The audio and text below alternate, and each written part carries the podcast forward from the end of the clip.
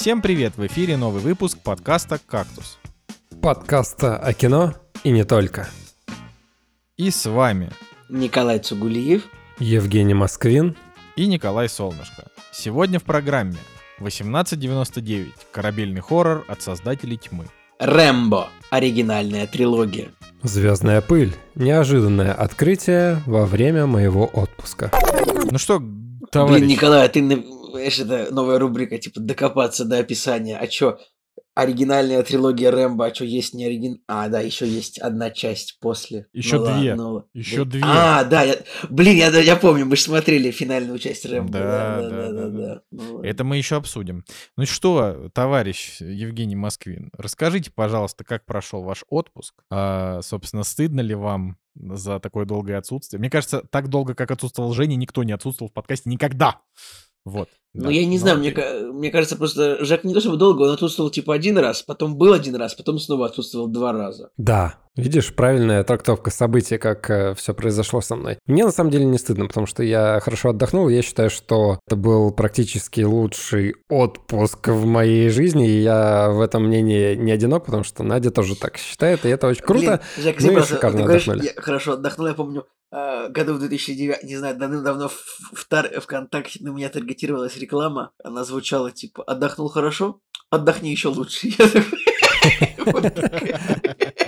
Нет, ну я знаю, к чему стремиться, потому что были недочеты, но они были такие небольшие по сравнению с э, теми плюсами, в которые мы окунулись. Вот. э, Короче, я просто вкратце скажу, что мы были в Таиланде, и в Таиланде я никогда не был, но мы были до этого на Шри-Ланке, и почему-то у меня такое стереотипное мышление было. Я подумал, что, ну, плюс-минус, там, наверное, что-нибудь плюс-минус будет похоже. Ой, ну нет, вообще радикально две разные страны, да. Да, ну, все равно, знаешь, как бы я ожидал, что будет э, мало места, много людей, много тук-туков, скутеров и как-то вот, э, не знаю, короче, вот в таком направлении у меня все мышление было, а на самом деле оказалось, что это какая-то больше европейская страна, потому что, во-первых, очень много было туристов из Германии, Англии, Канады, Америки и так далее. Было не очень много русских туристов, мало речи русской было слышно, вот. И все-таки больше места, чем, опять же, в Индии или Шри-Ланке. Они ездят на охрененно крутых тачках, типа Ford Raptor какой-нибудь, Ford Bronco, Toyota Land Cruiser и так далее. Ну, то есть, короче, я смотрю на транспортные средства, и там все прям супер классно. У нас был трансфер из аэропорта до отеля, причем нам нужно было из Бангкока ехать э, часов 5 до нашего острова, там еще был паром и так далее. Короче, я думал, это будет мучение, а нас встречала Toyota такая шикарная, короче, какой-то внедорожник, и мы ехали как короли просто. То есть получается, Жень, что Таиланд похорошел при э, махе в Ачаралангор-Корне? Нормально, Николай подготовился. Неплохо, да, неплохо. Мы почитали историю Таиланда, там на самом деле государственные перевороты происходят чуть ли не каждые 10 лет, если не чаще. Вот, э, постоянно кто-то там что-то захватывает, но Видимо, достаточно мирно, потому что раз как бы так часто все это происходит, все у них в порядке. Там монархия, кстати, да, парламентская монархия, Да, как да, это да, правильно король. называется. Вот, да, король, которого все почитают. Все там хорошо. Мы доехали до нашего острова, поселились реально в лучший отель, который был в моей жизни. Там, опять же, повторюсь, были всякие проколы, но в целом как бы было очень круто, потому что отель, он находился чуть ли не в ботаническом саду Подожди, где вы были? где- На каком острове вы были? Качанг он называется, или Качан. И как вы до него добрались? Ч- Вы до него добрались через какой-то большой, очевидно, хаб. И что это был за хаб? Ну, мы прилетели в Бангкок, Бангкок. Ага. и из Бангкока уже стартовали на тачке туда. И, соответственно, нужно было потом... Машина заплывает на паром, паром доплывает до острова, выплевывает машину, и ты там еще по острову где-то к середине едешь. Машина заплывает на паром, паром заплывает на остров, остров заплывает на материк, материк заплывает... на- Я прям представляю это А мы заплываем жиром там, да. Вот. а, Ну и, короче, да, прекрасная природа, замечательные пляжи. Что меня больше всего поразило, так это то, что ко мне, как туристу, короче, не относились как к денежному кошельку. И это было просто безумно круто. Никто к нам не приставал на пляже. Вот э, что стоит для обычных людей, вот оно столько же стоит и для туристов. Черт, это было прекрасное ощущение, потому что никто с тебя не хотел содрать денег. Как, например, Слушай, было Но они на уже Кубе. привыкли, они уже просто привыкли за много лет, типа, что как бы вот люди приезжают. Но, но все равно, Жень, ты должен знать про Таиланд, что если на рынке ты что-то купил и тебе показалось дешево, то местному это все равно в три раза дешевле отдадут. Нет, Это да понятно, что может быть, да, в каких-то других местах и так далее. Там, где мы были, в принципе, все было плюс-минус. Конечно, можно было поторговаться, это определенных категорий вещей касалось, и ты как бы внутри на это соглашаешься, все это понимаешь, но по сравнению с другими странами, типа Индии, Шри-Ланки, Кубы и так далее, ты как бы ходишь спокойно и делаешь все, что хочешь, а не так, что на тебя смотрят, и ты как кусок мяса в мультике, где кто-то хочет очень кушать. Слушай, а, а вы ходили на этот, на драг-квин шоу на какие-нибудь? Нет. Ну, короче, мы в Бангкоке были всего лишь э, одну ночь и одно утро. То есть именно в Бангкоке у нас было не очень много времени. Вот, а на острове, на котором мы были, он такой, знаешь, э, больше, даже не знаю, как это сказать, э, короче, они его пытаются сохранить, там э, 70% леса, да, и все остальное это вот э, такие туристические какие-то построечки. Обратная сторона острова, она для обычных э, жителей, вот, все остальное, оно такое. И как бы там не было каких-то историй, типа «Мальчишник в Вегасе, отдыхаем в Бангкоке», там такого не было. То есть это такое больше именно релаксовый был отдых, и все люди, которые были в нашем отеле, блин, реально 90% это были иностранцы. Мы даже там просто угорали с того, что э, уже под конец, мне кажется, я немецкую речь понимал с полуслова, в плане я уже понимал, о чем они говорят на самом деле. И там почему-то не было особо вот э, прям такой классической молодежи какой-нибудь. Э, Все люди были такие 35 плюс, 40, и они уже все были на чиле. Короче, это э, забавно было. Потом мы, короче, значит, арендовали прекрасный мопед, и на мопеде проехали всю территорию острова, это тоже было прикольно. Ну короче, в общем, отдых был клевый. Вот, ну и в Бангкоке мы тоже погуляли, но мы, знаете что, в Бангкоке самое угарное было? Мы приехали в Бангкок, а там проводился саммит азиатских стран, я не помню, как он называется, АТЭК, АТЭС, что-то типа того. Не было времени вникать во всю эту историю. И,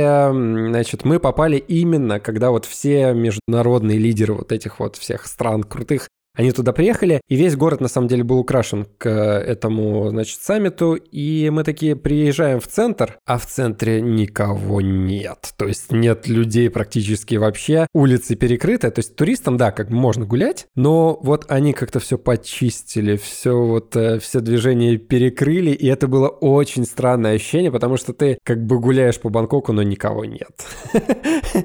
Вот, и, конечно, видели там всякие кортежи, нас э, окружало, наверное, тысяча полицейских, которые на Чили были. Прям это было очень круто, потому что ты вот идешь и стражи порядка, но они реально на Чили что-то едят какую-то лапшу, там в телефоне играют и так далее. Вот один раз нам только сказали, что вот туда нельзя, нужно подождать сейчас.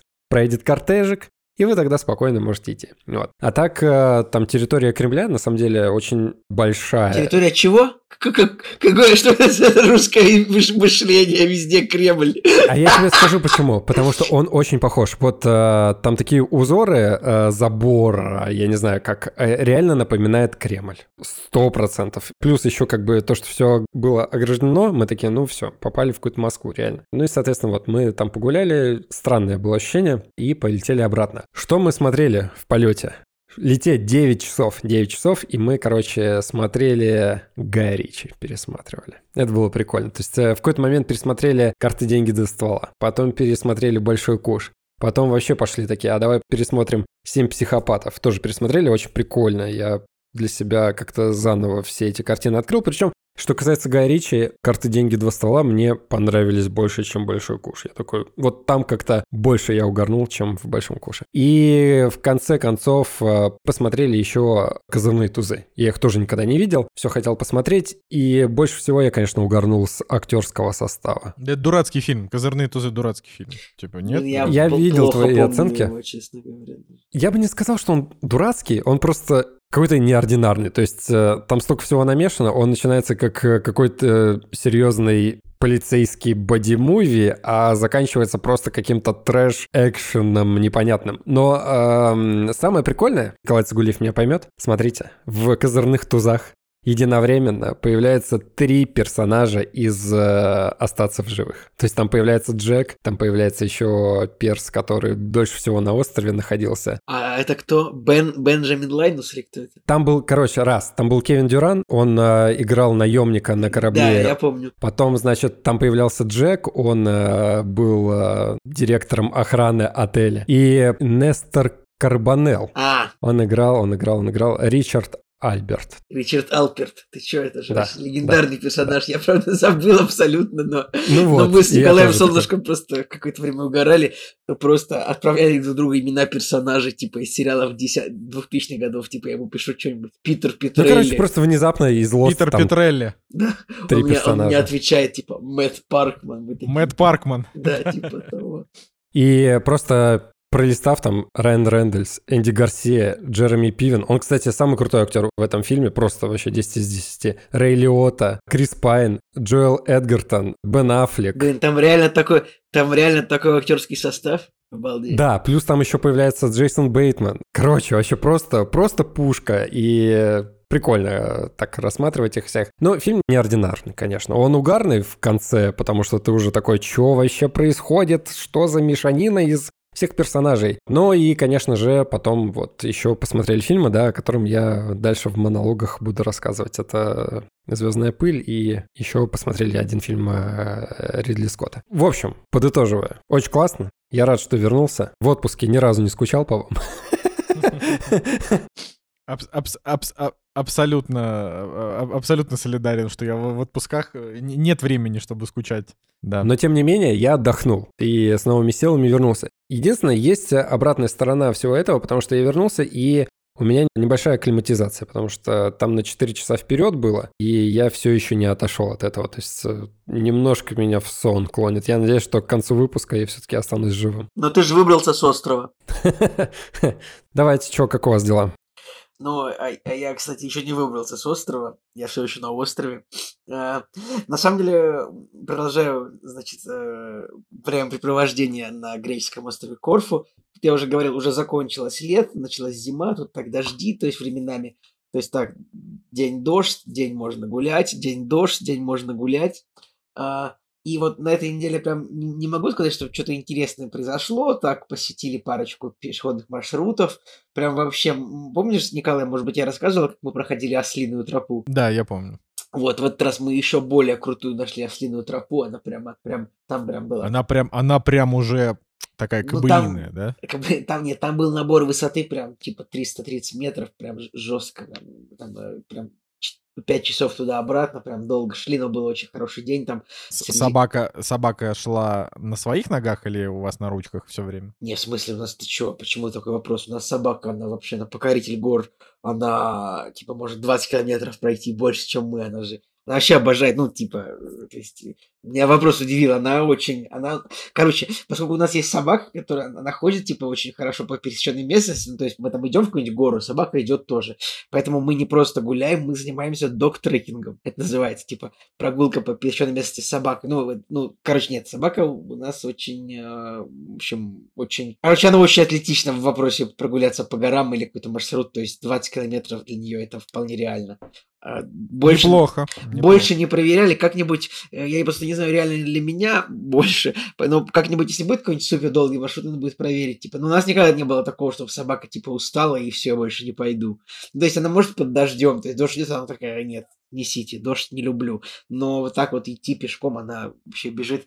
И Вообще было бы интересно повесить на собаку какой-нибудь GPS, чтобы он, он посчитал, сколько она реально расстояние проходит, потому что вот мы просто идем, типа, вперед, а она, типа, проходит, типа, 20 метров вправо, 10 влево, то есть там в кусты, э, в яму. Ну, в общем, ну, история была не об этом, но, короче, это ослиная тропа была еще более жесткая, такая долгая, прям мощная, там, с завершением в деревне, то есть там, ну, как бы ты, типа, что такое ослиная тропа? Вот ты идешь, значит, снизу, сквозь большую оливковую рощу, дальше в горе уже как бы эта тропа сделана, ну то есть э, как вот гора, и вот сделана такая дорожка, чтобы по ней мог пройти ослик в свое время, когда еще не было машины. Осел мог пройти, что там оливки перенести, которые э, собраны. Вот, а сейчас сезон сбора оливок. А как выглядит сезон сбора оливок э, в Греции? Ну не знаю насчет как во всей Греции, но как это выглядит на Корфу, типа Короче, тут весь остров, по факту, это просто одно большое оливковое дерево. То есть тут оливковые деревья занимают, наверное, 80% острова, я не знаю. А, и э, оливок очень много, они падают, и как их собирают? Просто огромные сетки вешают, типа, под олив, под, под, то есть на землю кладут огромные сетки, а, и оливки падают, и вот они потом эти сетки собирают, сгребают в мешки и отвозят. Ну, в общем, довольно хорошо придумано. И сегодня в этом году какой-то, говорят, чуть ли не рекордный урожай оливок, и это привело к тому, что некоторые дороги на острове пришлось перекрыть. Почему? Потому что оливок нападало очень много. Ну, оливки спадают, машины по ним ездят, и Э, с какой-то момент получается так, что масла на дороге оливкового становится слишком много. И на острове на прошлой неделе или на этой какая-то женщина улетела в кювет от того, что было слишком скользко. На, было слишком скользко на дороге. Я даже, я даже представить себе не мог такого. Ну, типа в, в Петербурге, Москве, в Петербурге, наверное, очень ну, популярно, там, как популярно, просто обычная история, что там из-за гололеда кто-то куда-то врезался. Я даже сам как-то ехал, где-то под Выборгом, просто передо мной одна машина вошла в другую, просто потому что не смогла на льду затормозить. А тут вот оказывается, что такие же истории бывают из-за слишком большого количества оливок, упавших на дорогу. Ну, это, конечно, было удивительно, поэтому я и сам... это такая, типа, э, отличительная особенность Да, территории, это да. отличительная прикольно. особенность. Это прикольно. Это прикольно. Вот, и поэтому теперь само, самому нужно быть тоже очень осторожным с этими оливками. Я прям езжу, думаю, блин, будем надеяться, что тут, а, э, тут значит, от, греки в этом месте оказались ответственны и собрали все оливки так, чтобы не создавать опасности на дороге. Вот, ну, в целом, нет каких-то каких-то крышесносно веселых историй. Ну, в общем, все как обычно. Вечерами топим камин, э, греемся, греемся у этого самого камина, я не знаю, греем глинтвейн, э, э, срываем мандарины соседских деревьев временами. И, в общем-то, когда идет дождь, тогда грустим. Ну, это так всегда, наверное. Вот, Николай. Когда идет дождь, дороги мокнут. Ну, стоит а... прохожий дождем не тронут. Да, Николай, как у тебя дела? А, я на самом деле вот э, перед подкастом я, значит, разговаривал с Настей, говорю, блин, как вот Сугливо получается вообще ни хрена не рассказать, но на 10 минут какую-то телегу прогнать.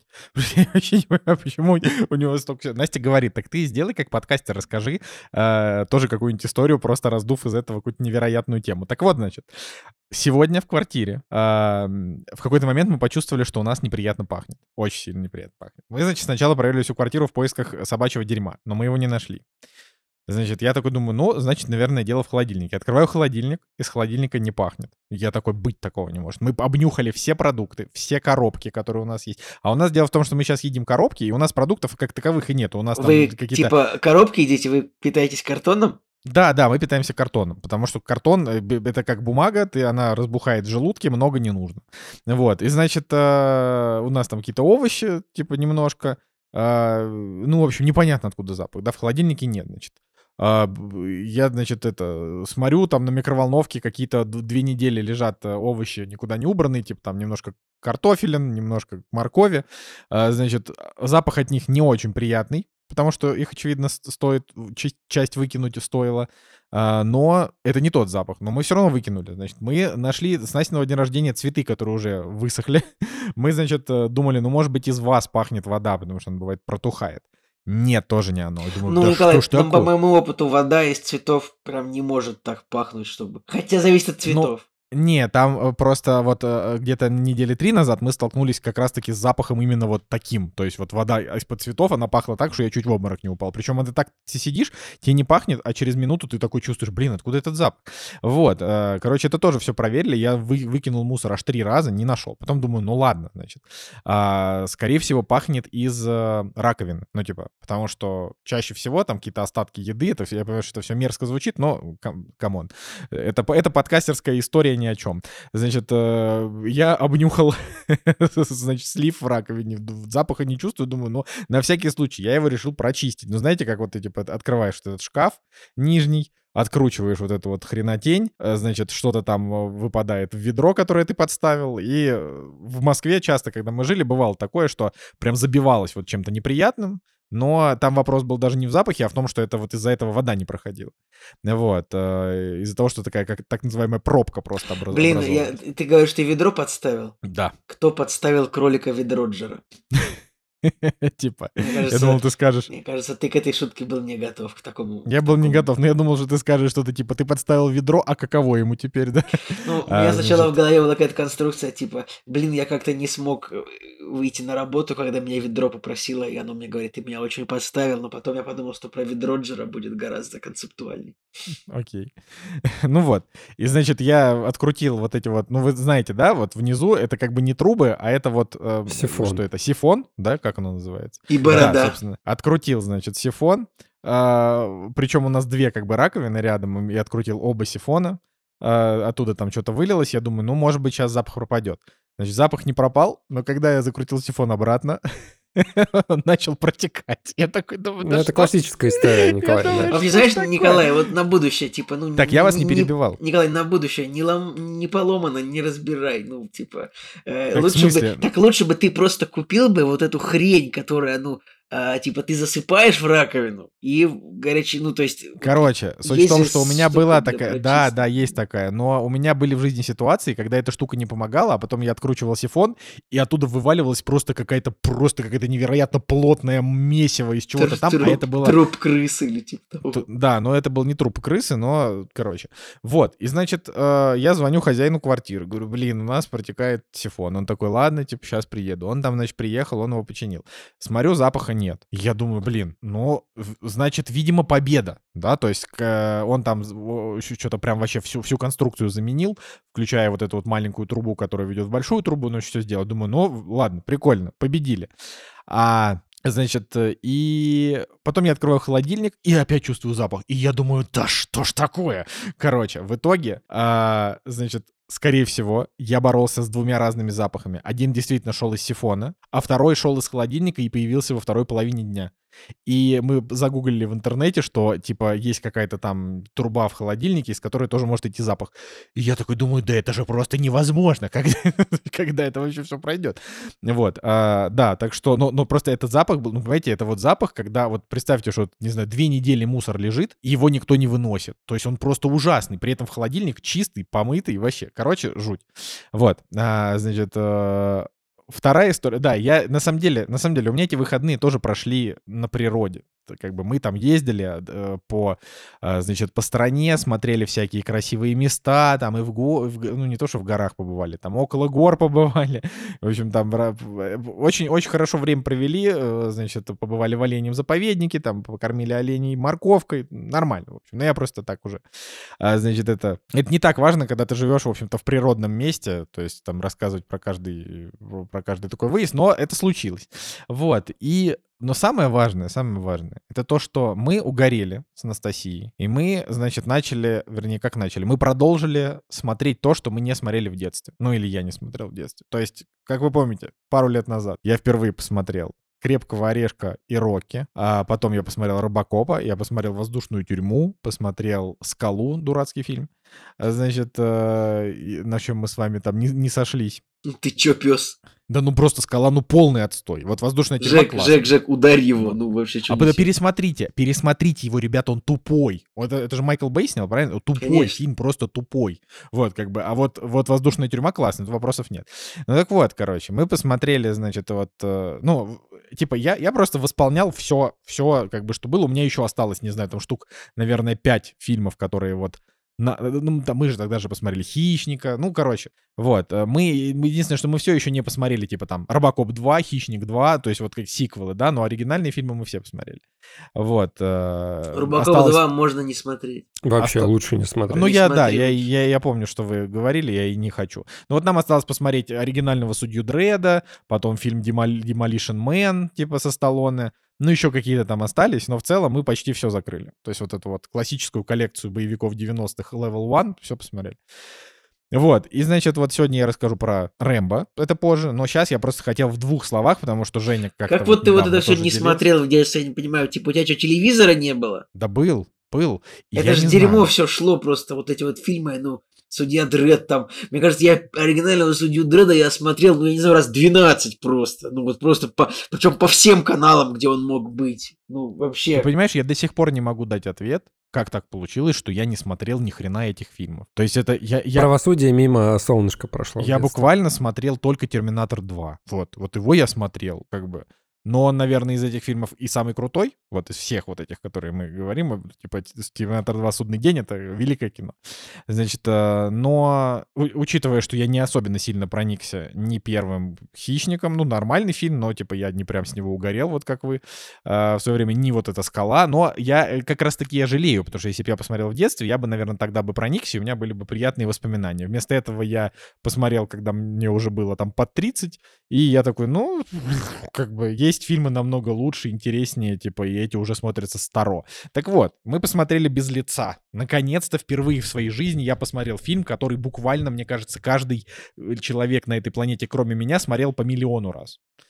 Вот. А я его а ты в итоге смотрел «Невыносимая тяжесть» э, этого актерского таланта? Так я, его, я, я, я его раньше тебя посмотрел. Мы все смотрели. Супер, да. окей. Ну там же просто куча отсылок к «Без лица» было. Ну я, наверное, сейчас их уже... Ну, на да, были какие-то отсылки. Ну, короче, суть в том, что «Без лица» Вот есть фильмы, которые... Вот ты смотришь фильмы типа 80-х, 90-х, которые не устаревают. «Без лица» устаревший фильм, реально. Вот простите меня, да, то есть я... Вот если бы я посмотрел его там, когда мне было там 10 лет, 12, 15, наверное, даже, я бы, наверное, с него так прям плотненько бы угорел. Но я его смотрел, и я полфильма просто смеялся от того, какой бред там происходит. Ну, то есть я такой, ну, типа, окей, хорошо. Ну, то есть, понимаете, там э, это как бы вот его можно разобрать, к нему можно либо относиться как вот это культовый фильм, который зашел, не зашел. Мне он как бы, мне он зашел, просто, ну, просто для меня он, мне кажется устаревшим. Вот. Э, то есть либо так, либо второй вариант это так, мне, ко мне вот, короче, наша собака, она стала приходить и требовать, прих, и, и требовать, короче, взять себя на ручки просто теперь в течение рабочего дня просто по 20 раз. Вот как с этим жить? Ай. Она просто хочет стать гостем в подкасте, но... Да, да. Ей просто... придется заплатить 400 рублей, чтобы на бусте. Да. Ну так вот, значит, э, без лица, короче, вот он, он, во-первых, очень жестокий. Да, э, это, ну не знаю, в плюс ему, наверное, то есть он такой реально брутальный фильм, в котором буквально умирают вообще какие-то невероятные количество людей. Uh, то есть это вот, это вот как, я не знаю, как Джеймсы Бонды, трупы во все стороны вообще летят. Вот, но тут, конечно, немножко переоценены вообще какие-то таланты отрицательного персонажа, то есть он какой-то чересчур уж прям ловкий, прям такой вот умный, выживающий. Но я говорю, это тоже все, это все мелочи а, на которые можно забить, потому что, ну, кино, как бы, оно такое вот, оно, оно гротескное просто само по себе. Но там есть несколько реально тупейших моментов. То есть там основная завязка... Так, ну-ка, давай, какие, какие, ну-ка. Ну, как бы, а, я, я не буду прям все перечислять, вот это, говорю, там, в стиле, вот как ты это любишь, когда ты громишь кино, вот, но, э, типа, то есть я сейчас не буду говорить про вот это, про то, что там нереалистичная смена лица, а, потому что как можно сменить вообще все, как можно сказать, что мы можем заменить лицо, а потом без, потом без любых вообще проблем вернуть все обратно, включая родинку. То есть это все, это просто я отношу как бы к фантастике. То есть это, это условность, мы закрываем на нее глаза, у меня тут претензий вообще ноль. А, значит, но вот претензия такая, что, значит, вот ему, э, главному герою, да, Траволте, а, его, э, ему, значит, поставили лицо Николаса Кейджа, злодея для того, чтобы он там сижу с лицом лица. Да, сижу с лицом лица. Значит, ему э, этого, э, ему поставили лицо, чтобы он внедрился, значит, в тюрьму э, к своему бра к брату вот этого преступника, типа, в доверие втерся. Ну, короче, я как-то думал, что фильм даже будет по большей части про это, а там прям, то, то есть в фильме очень много всего произошло, он прям очень событийный, что тоже, конечно, большой плюс.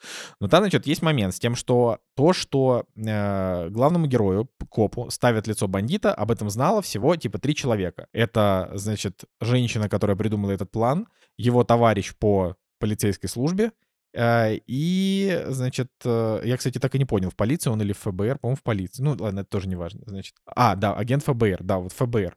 Значит, э, его коллега по ФБР, один конкретный его товарищ, женщина из другого отдела, которая это все придумала, и чувак, который врач, который это все сделал.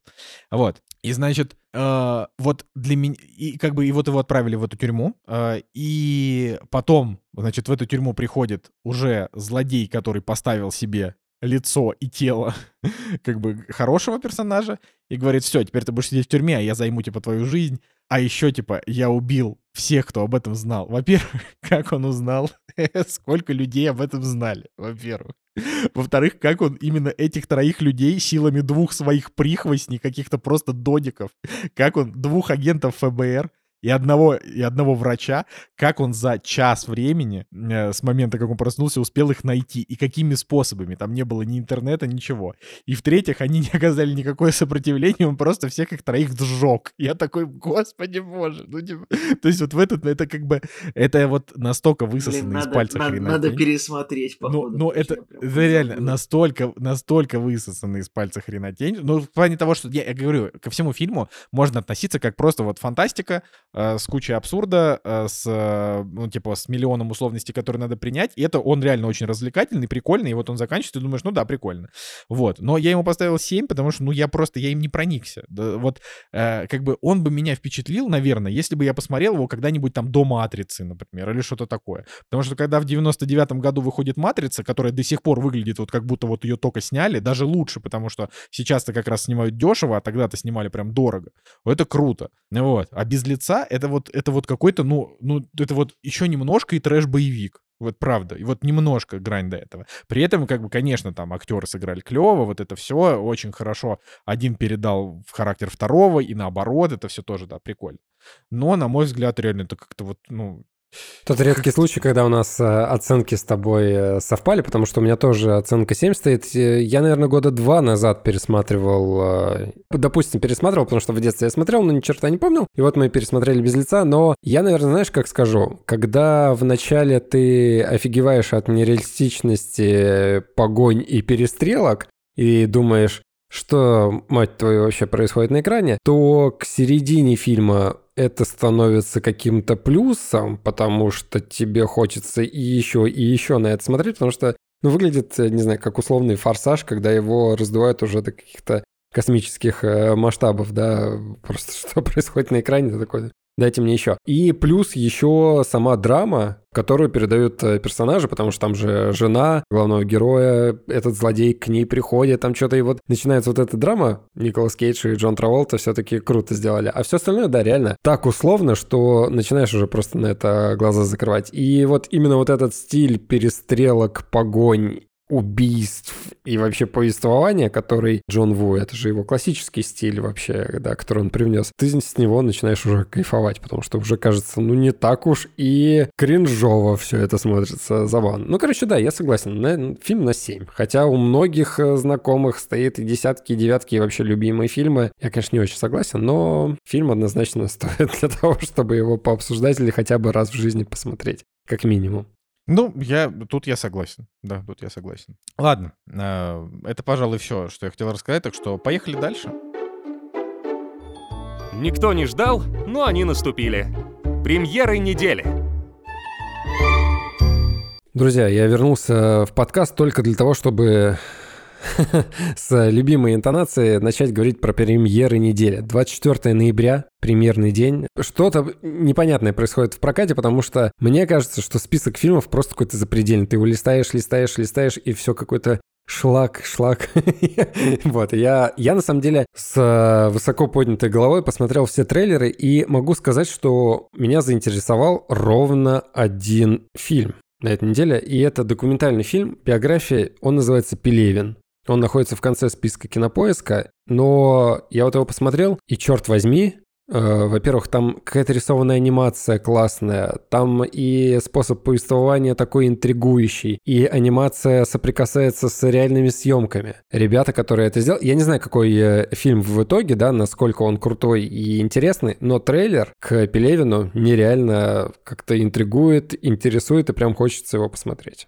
Ну, это как бы... Ты, ты читал Пелевина? Ну, я смотрел больше Пелевина. Но нет такого смотрел Пелевина. По Пелевину есть всего один фильм пока. Это как бы... Смотрел основного Пелевина, смотрел э, Пелевина и жду отмененный фильм. Вот так вот я могу сказать. Да. А, ну, я на самом деле, я с удовольствием посмотрю фильм про Пелевина. Я, кстати, заказал себе даже две книжки, дв- два последних романа Пелевина, потому что я, я читал у него все до 2000 там какого-то года, 12 наверное, или, ну, короче, все, что он написал. Потом он начал раз в год выпускать очень средние книги, и я как бы, я, ну, я просто понял, что все, Пелевин для меня, по крайней мере, на какое-то время закончился. А последние две там была довольно интересная история, которую я думаю, что можно рассказать. Ну, типа, в прошлом году он выпустил э, сборник повест повестей, который называется «Трансгуманизм Incorporated». Ну, это просто очередная пелевинская книжка, в которой там, типа, он подводит итоги прошедшего года, но там со своими э, определенными приколами и сеттингом. Вот. Но в этом году он выпустил книжку, которая называется КГБТ+, это, типа, с, с юмором название, значит. А, и интересная история в том, я не помню, по-моему, в подкасте мы об этом не говорили, а может и говорили, я не знаю, у меня уже ку кукуня просто в этом плане отъезжает, уже непонятно, о чем ты что говоришь. То, что это в этой книге типа слава КПСС или что, нет? Да, да, мы не говорили об не, этом?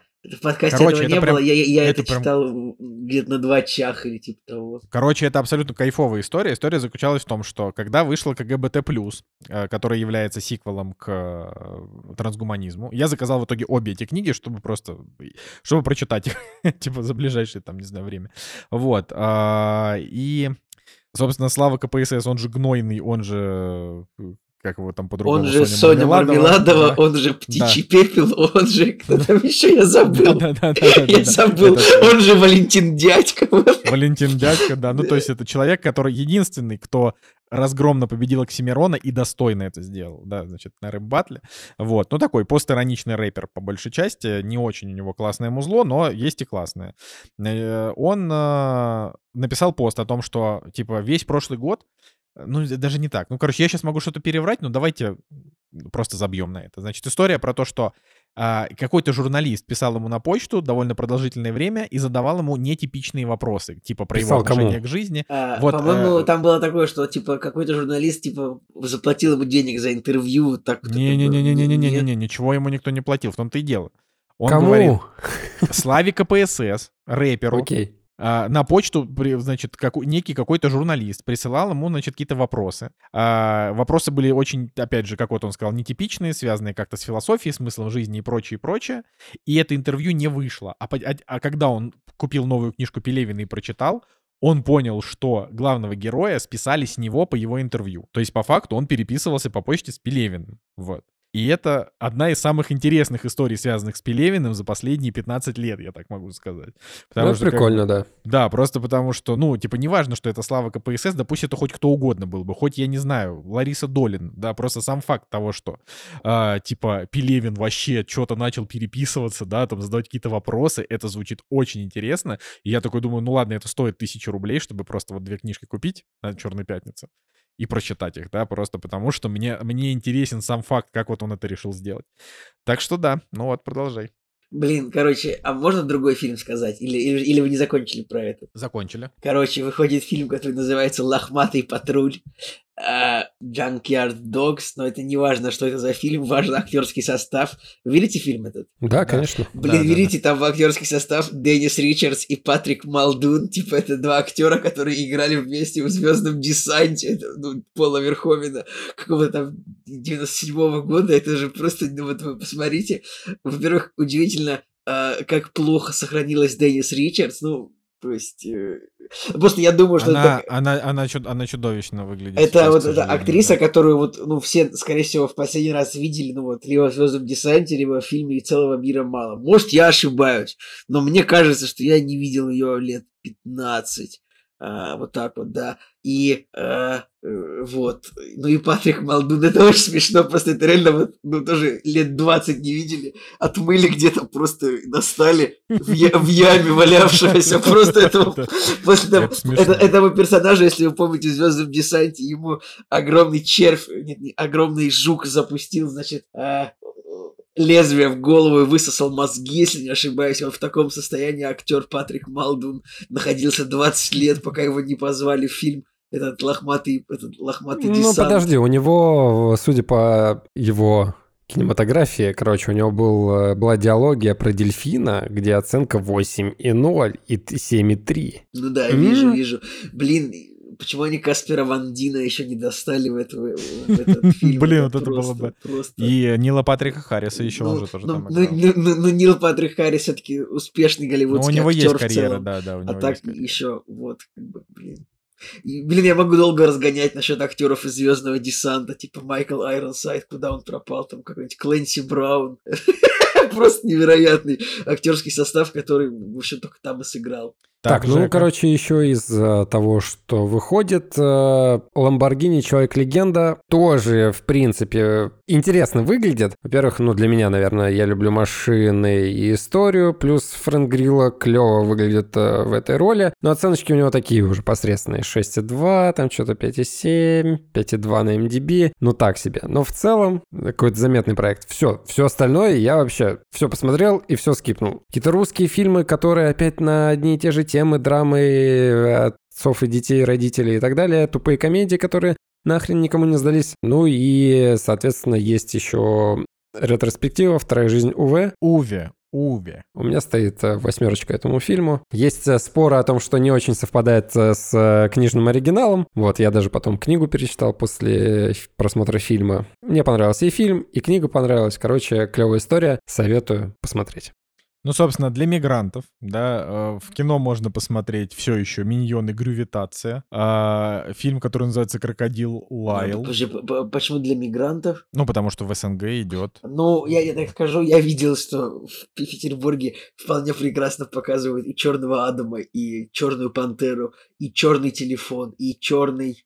Забыл название фильма. И черный кабинет, и ждет в стволе патрон. А, ну, Черную пантеру, значит, все еще можно посмотреть. Фильм Амстердам э, Дэвида У. Рассела, который будет смотреть из нас, видимо, только Николай Цигулиев. А, Его тоже можно посмотреть и в кино, но уже и в цифре.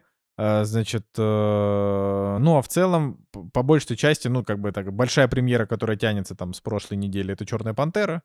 Вот, а вообще все ждут, э, конечно, уже когда бахнет сезон охренительного кино, когда мы в неделю будем просто по три хороших фильма смотреть. И, и вот, э, блин, Николай, ты уже решил, что, э, как это, где на острове кинотеатр, чтобы посмотреть «Аватар 2»? Или ты не будешь смотреть «Аватар 2» в кино? А ты, кстати, возможно, уже не будешь на острове в этот момент, то есть ты его, может, даже... Да, слушай, да, ну вот, типа, «Аватар 2». Да я не знаю, я думаю, что я, наверное, как-то переживу без него. Ладно. А Ну, «Аватар» я- без я- тебя я- не я- переживет. я- Ему я нужно 2 нет. миллиарда собрать, чтобы я нет, я, я пойду в кино на «Аватар 2». Я, то есть я пойду просто потому, что я хочу из принципа, я хочу посмотреть. Не, ну на острове-то есть кинотеатр, я бы, наверное, могу посмотреть «Аватар». Наверное, еще какого он числа выходит? 15 Да, да, да. Ну, не знаю. Ну, блин, в другом месте посмотрю, значит. Черт возьми. Что, только на острове, что ли, аватар будет идти? Да в конце-то концов, что я этот? Короче, э, давайте по цифровым релизам немножко Ой, пройдемся. там хорошо.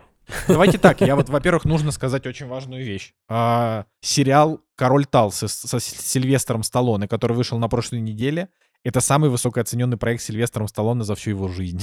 Сколько я... И он, кстати, Да. еще и на Paramount Plus, или как у них там сервис называется, он там самый просматриваемый этот сериал. Не, ну, Ну, это очевидно. У них там история? просто ничего нет, У кроме них там ничего Хейла. нет, да. Вот. А, Ну, это очень круто. Я как бы с удовольствием, когда он весь выйдет, его, наверное, гляну. Не наверное, я его точно гляну, когда он весь выйдет. Но пока, то есть, типа, сейчас одновременно вышло, типа, 4 крутых сериала, а у меня все, я напомню, не просмотренных все еще 100. Ну вот, поэтому я решил просто изо всех сил не влезать в новые сериалы и, и смотреть просто старое кино. Но в целом, в целом, да, вот как бы вы должны понимать, что вот Талса Кинг, очевидно, стоит смотреть, потому что крутые оценки. Но я все еще напоминаю, что выходит а, вот в тот день, когда мы записываем, уже есть финал Андера. Ой, А, внезапно заговорили про Андера, а я только что не-не-не, нет, посмотрел. Жень, это запрещено, это запрещено. Я только что Нет, посмотрел нет, нет, финальную серию. Я не хочу, я не хочу мнения, не хочу мнения. Все, ничего не Это лучшее, что я смотрел из сериалов после «Лучше звоните Солу». Внезапно. Короче, Не говори. я все боялся, что ну вот-вот сейчас они сольют, вот-вот сейчас будет плохо. Было хорошо, и я прям ждал, что сейчас что-то пойдет не так. Нет. Последние три серии, наверное, так, последние три серии, не считая последней, они были прям вообще угарные. А финальная серия, она крутая, прям тоже супер мощная, в ней есть прям космические штуки. Но она такой, мостик на второй сезон. Но в целом, блин, 9 из 10, реально, очень круто. Просто шикарно. Давайте дальше, да. Короче, да, да вышел Андер, поэтому я надеюсь, что Николай Цигулиев в следующей неделе его весь посмотрит, и мы его обсудим. Нет, это вероятность ноль примерно, что я посмотрю всего Андера за неделю, поэтому как бы Ты, обсуждайте без меня. Николай, ты первую серию запусти, а потом будешь говорить, потому что там как бы, ну, Вероятность Типа, ноль- ноль ты- процентов. Я уже тебе сказал, ты можешь не, не, не договаривать. то есть ты вообще не будешь его смотреть. Ну, в ближайшие недели нет, точно.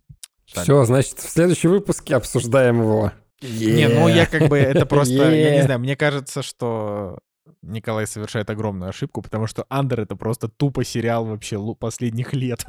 Вот такой крутой. Да, ну ладно. А, значит, я... Это, а это только 9 серий. Я посмотрел 9. Значит, э, вот новый сериал «Создатели тьмы», про который Николай сегодня расскажет. А потом все еще идут, э, господи, про периферийные устройства, который тоже классный, как бы с, высок- с высоким тоже рейтингом.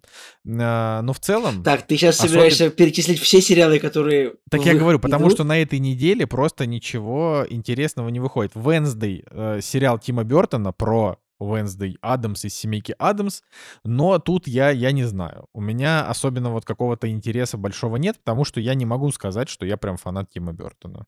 То есть, нави- ну, Вообще, как бы ты такой, ничего особо не выходит. Во-первых, ладно, сериал Тима Бертона, потом мультик, э, значит, э, «Красивый странный мир» выходит, потом спешл по Стражам Галактики выходит. Ты чё вообще? Ты чё вообще, чувак? подожди. Столько всего выходит. Я пропустил спешл по стра... Все, вот это я лох. Ну все, ну так что, да. Спешл по Стражам Галактики. Выходит 25 ноября, то есть в тот момент, когда вы слушаете подкаст, он уже, уже вышел. А, Ну вот этот мультик, про который ты сказал, который называется, я так вижу, «Странный мир», он, он выглядит очень, очень симпатично, но я, наверное, рейтингов подожду, потому что IMDb там пока 5,1. А, Мультик с рейтингом 5,1 я смотреть не очень хочу. Ну, типа... Ладно, вот IMDb 5.1 пока, конечно, да, не очень. Да, да. Эх, вот. Алан а так- Тюдик там озвучил, ну ладно. Ну, да. короче, вот. Но, но в целом, да, на, на этом все. То есть получается, что Стражи Галактики мы, конечно, все смотрим, это понятно. А, вот, а бо- бо- больше пока особо, особо нечего сказать. Так что, Николай, э, давай это, быстрый обзор Метакритика и пойдем дальше. Э, на Метакритике, э, честно скажу, вот из сериалов ничего не привлекло мое внимание, а из фильмов 90 Метакритик огромный у, у фильма, который называется All the Beauty and Bloodshed. Ну, Это что-то, что выиграло Золотого Льва на Венецианском кинофестивале, поэтому, наверное, э, скорее всего, вся красота и кровопролитие называется, скорее всего, э, никто не увидит, какая-то документалка. Но, однако, у фильма, у продолжения фильма «Достать ножи» э, 81 метакритик, ну, то есть, причем 47 рецензий, ну, то есть, прям вот огромный рейтинг, судя по всему. А, Ну, это хорошо. как называется он в русской вторая часть? «Стеклянная Сте- лу- о, Стеклянная луковица. луковица. Блин, я только первый раз прочитал это название еще. Стеклянная луковица. Блин, как это глупо звучит. Да Стеклянная почему луковица. нормально звучит? Glass Onion, мне кажется, мне хорошее название. Стеклянная луковица. Вот. Может, там игра слов какая-нибудь, ко- которую мы не знаем? Возможно. Ну, поскольку там тоже это, в Греции происходит на каком-то на острове, ну не, то, не там, где я, но где-то неподалеку, может быть, даже в том же море. Я буду, буду рад фильм посмотреть, когда он выйдет на Netflix через месяц. В кино, конечно, не пойду. Э, Ну, потом можно сказать, что у Стражей Галактики спешила 77 метакритик тоже хороший, у этого мультика 66 Strange World, и у Wednesday Тима Бертона тоже 66. То есть, в принципе, приличный метакритик. Но мы знаем, что американскому метакритику доверять нельзя уже. Это мы, мы его просто как бы обозреваем ради того, чтобы вы как бы посмотрели. А вот. А так, ну, короче, как, как будто бы, как бы не- я бы я не скажу, что это какой-то затишье перед бурей, то есть на самом деле дофига всего сейчас выходит вообще, и сейчас придется просто обмазываться контентом. И Спилберговский новый фильм, и Макдоны новый фильм, и Стеклянная луковица, и э, И аватар. Короче, и аватар, и как бы да, и вот что только, чё только не это. Ну вот, но поглядим. Я думаю, что у нас будет э, любопытный, как это сказать, э, новогодний выпуск «Кактуса» в этом году, где мы там прям реально много всего крутого обсудим. Я даже не помню, когда был последний год, вот когда, чтобы чтоб вот так под конец года столько всего интересного. Но, конечно, то, что Дэвид. Рассел так вот обосрался серьезно, это, это грустно. Ну подожди, мы же сами еще не посмотрели. Блин, ну, Женя, ну такой рейтинг. Слушай, я вот, э, хоть у нас, например, с нашим замечательным э, СММщиком Андреем, хоть у нас мнение не сходится, но я вот прочитал его рецензию. Вы, кстати, можете вступить в наш телеграм-канал а, и зайти в телеграм-чат и почитать. Значит, вот Андрей написал хорошую рецензию на э, Амстердам. И я уже вот по этой рецензии только понял, что, скорее всего, мне это не зайдет. Ну вот, но все равно проверим на Цигулиеве, да, Мгм. потому что, да. Так, а какой же сейчас рейтинг у этого 6,1? 6, Ну, да. Ну, блин, 6,1 это, конечно, низко. Николай, а кто говорил, я, значит, я Дэвиду Расселу там плохо не снимет. Ну, вот, Я не говорил теперь. такого. Ну, прям это... Я никогда не... Вряд ли я представить могу такую фразу Дэвиду Рассу плохо не снимет. Не было такого. Этот, э, неважно, было это или не было, важно то, что я сейчас тебя как бы заставил его смотреть, но, конечно, ты откажешься. Вот. Ну, все, пошли дальше тогда. «Кактус» — подкаст о кино и не только. Ну что, ребятки, радостно вам сообщаю, что наконец-то, наконец-то вышел на Netflix сериал долгожданнейший от создателей тьмы. Хотя вот у меня такое чувство, что как-то вот он прям так быстро-быстро вышел, типа тьма не успела закончиться, а сериал э, 1899, 1899, 1899, я не знаю, как правильно произносить, чтобы э, это было комфортно и слушателю, и моему языку. Вот он как-то очень быстро вышел. Типа, когда там тьма кончилась? Прошлым летом, наверное, да? А, нет, она кончилась вообще в 20-м. Ладно, значит, блин, капец, время летит быстро.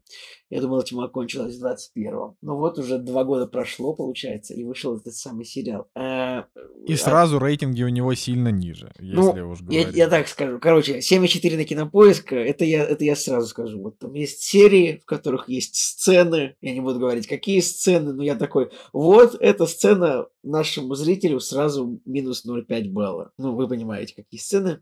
Понимаем, да. Понимаете, я не буду уточнять просто. Поэтому, э, наверное, я бы больше ориентировался на рейтинг все-таки IMDb-шный. Да, он тоже ниже, чем, тьм- чем рейтинг у тьмы, но ну, тоже достойный. 7,9, неплохо же. Э, э, Не, никто не говорит, что плохо, просто Да, тьма это как бы планка. это- то есть тьма, это, прям- тьма это база. Ну, давай я так, э, в общем, немецкий режиссер Баран Бо Одар и э, вместе, ну, немецкая же сценаристка Янтье Фризе, в общем, они вдвоем этот сериал тоже а, написали и сняли для Netflix, как и Тьму. Но я думаю, так, я, короче, сейчас я о сериале расскажу, но я не буду вообще его с Тьмой сравнивать, потому что, ну, мне кажется, это как-то не очень, не очень э, сравнивать. Вот когда что-то одно есть, и вот второе, вот если бы, типа, было, типа, 8 сериалов, вот как у Нолана, можно, ну, там вот Дюнкерк, то вот начало это, вот, э, а вот Темный рыцарь, то вот э, э, Оппенгеймер это. А тут все-таки в сравнении со тьмой я хочу избежать, потому что другое, новое, какое-то бы, когда вот был тьма, был шедевр, и вот вышел новый продукт, нужно как-то постараться к нему отнестись вот без призмы того, что вот не через призму того, что сериал создатели тьмы, просто вот свежий новый сериал. Итак, 1899. Что же происходит? Это, знаете, вот э, сериал в таком э, корабельном жанре, то есть вот действие происходит на корабле. А, э, близко вот мне почему-то по антуражу, по антуражу на самом деле больше всего больше был похож, может помните такой был э, ужастик, он назывался ну тупо корабль-призрак, короче, вот, э, то есть ты смотрел такой, нет? А, как он, он назывался корабль-призрак наш? Да, вот, вот 2002 года корабль-призрак.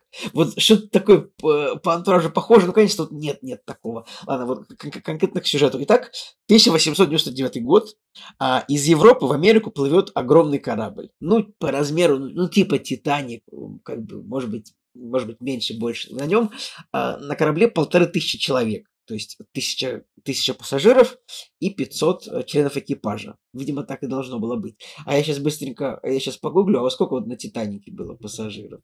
А, когда Там очень много на самом деле было. ну вот, значит, сейчас дайте-ка. Пассажиры, пассажиры, так, пассажиры на Титанике. Вот, значит, на Титанике было тысяча пассажиров, а, а экипаж, видимо, ко- короче, видимо, эти корабли, а на экип- 900 человек пассажиров, т- э, 900 экипажей, 1000 пассажиров. Ну, в общем, да, э- этот корабль, он размером как Титаник и выглядит так, же, то есть, если вы посмотрите, если погуглите, как выглядит Титаник, то есть это такой большой пароход с четырьмя большими трубами и двумя мачтами. Точно так же вот выглядят эти корабли. Ну и также они вышли из Саутгемптона, тоже, в общем, ну, э, такая история. А, В общем, вышел корабль из пункта А в пункт Б. Но, но самое интересное, в общем, выходит корабль под, корабль под названием Цербер в 1899 году выходит э, из Саутгемптона в Нью-Йорк, ну, в Америку.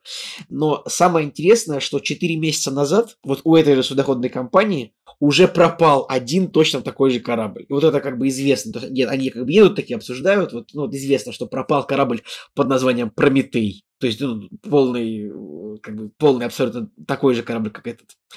Но вот они плывут, где-то вот уже отплыли они от Европы, несколько дней плывут, и получают они, э, значит, э, сообщение по, ну, это 899, 1899 год, какое может быть сообщение? Ну, вот чисто телеграф. Телеграф это называется, да, когда вот это точками так какие-то вот непонятные знаки приходят бумажками. Ребят, телеграф да, это называется? Да, да, да, да. Спасибо, да, да. спасибо. Получать телеграфное сообщение с координатами. Вот только с координатами. Помните, это вот в фильме «Чужой завет» так тоже точно-точно было, что вот они просто тупо получили координаты и полетели туда. А, и они получают эти координаты. Сейчас я перейду к, к пассажирам корабля непосредственно. В общем, они получают координаты, э, Цербер туда отправляется, ну и, соответственно, он находит там Прометей. Ладно. А, но что интересно в этом сериале? В этом сериале, э, то есть, прям так очень хорошо показано, как вот из Европы, из Европы в Америку, типа, поплыло очень много разных людей, и э, вот этнический состав очень интересный пассажиров, главных героев, то есть они все разных национальностей, то есть там есть фр- французы, немцы, э, англичане, датчане, Э, испанцы и все поляки, э, и все говорят на своем языке. То есть я бы назвал э, этот фильм, они как бы говорят на своем языке все, ну, на, на своих языках. Но, понима- но и, понимают ну, друг и друга. часто, ну, иногда понимают, иногда нет. А, и я бы назвал этот сериал, на самом деле, просто корабль полиглотов, потому что там иногда нереально, когда какой-нибудь японка говорит, какая-нибудь японская гейша говорит что-нибудь какому-нибудь поляку, э, который работает, в общем, в машинном отделении и подбрасывает уголь в топку, она ему что-то говорит, он ее типа вроде как бы как будто понимает на эмоциональном уровне, ты думаешь, что это невозможно как это, не знаю, как это аллюзия на Вавилонскую башню. Я сразу скажу, я пять серий, мы и пять серий сериала посмотрели, не досмотрел еще, поэтому вердикт не готов сказать, но, собственно, буду вот давать такое э, вступление, что мне самому еще вообще нифига не понятно. По актерскому составу, что интересно, то есть вот э, всех актеров взяли, ну, соответственно своим э, национальностям. Ну, то есть не то, чтобы это должно быть каким-то сюрпризом, но это забавно, то есть там датчане играют датчан, испанцы испанцев, французы французов, э, поляки поляков, ну, то есть не обязательно же какие-нибудь... Э, не всегда такое бывает, но это, это довольно забавно, хотя Э, да, да, да, именно так все играют себя. Кстати, есть тут в главных ролях есть паренек по имени Анайрин Бернард, он играл, например, в Дюнкерке. У него тут главная роль, одна из главных. Также из сериала «Тьма» перекочевал актер по имени Андреас Пичман. А, может, помнишь, Николай, он в, он, он в «Тьме» играл взрослого Йонаса. Ну, то есть, это будет, Так, спойлер, да, это будет его помню. спойлер для тех, кто э, не смо... для тех, кто, ну, типа, с «Тьму» не смотрел, но, в общем, это спойлер, но несущественный, он, он там читаемый. А, вот. И а, у них как бы тоже, ну, раз, разумеется, раскрываются все герои потихоньку, тоже как, как в Лости, тоже иногда вот, э, как бы каждая серия начинается с того, что э, дается, типа, просыпается какой-то персонаж, и вот немножко рассказывается о его прошлом, но не так, как в Лости, типа, что там Так полсезона... что там происходит, я вообще не понимаю.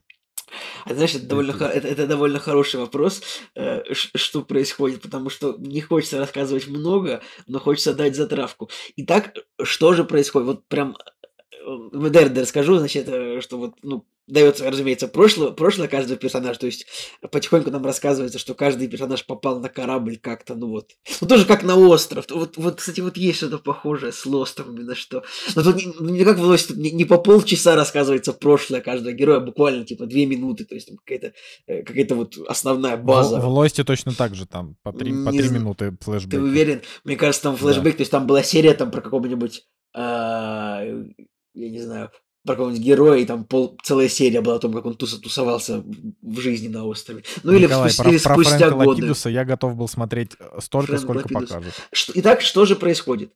В общем, э, они получ...